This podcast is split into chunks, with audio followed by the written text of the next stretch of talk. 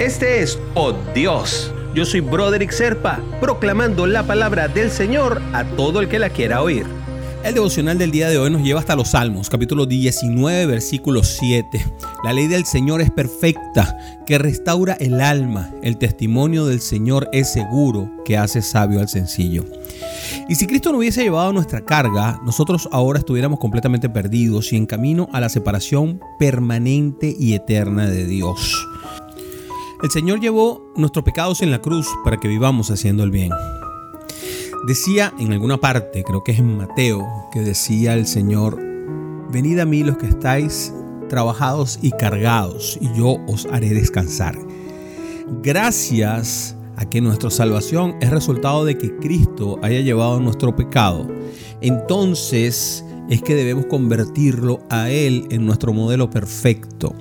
Este es un problema de escoger cuál es nuestro role model en estos momentos de tanta pecado, de tanta vulgaridad en todas partes, sobre todo en los medios de comunicación, es donde debemos buscar la manera de seleccionar el rol model correcto. Y no es lo mismo ser un cantante de reggaetón, de estos que cantan contra las mujeres, porque no le cantan a las mujeres, sino le cantan contra las mujeres, que escoger al hombre que dio su vida por el perdón de nuestros pecados.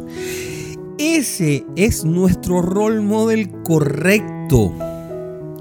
Dios nos creó con la idea de que nos pareciéramos a Él. Y eso hace que por, no sé, por, por analogía, nos parezcamos a Cristo. Por eso, sufrir al lado de quienes atraviesan alguna prueba está en nuestro ADN espiritual, es parte de ser de la camada de los hijos del Señor. Es el sello distintivo de quienes somos cristianos.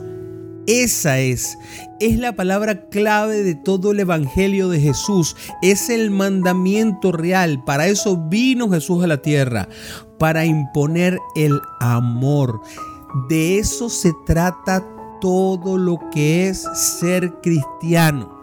Porque Cristo vino y lo cambió todo. La nueva alianza, el nuevo, no sé cómo quieran decirle, el nuevo contrato con nosotros por parte del Padre está basado en amaos los unos a los otros y amad al Señor por encima de todas las cosas. Poco a poco vamos a ir viendo en otros de los devocionales muchas más cosas que hacen que el amor sea la prioridad fundamental del Nuevo Testamento. Pero ¿qué te parece si oramos, mi hermanito, mi hermanita? Padre, enséñame no solo a afirmar que dejo mis cargas puestas en ti, sino a hacerlo firmemente, Señor.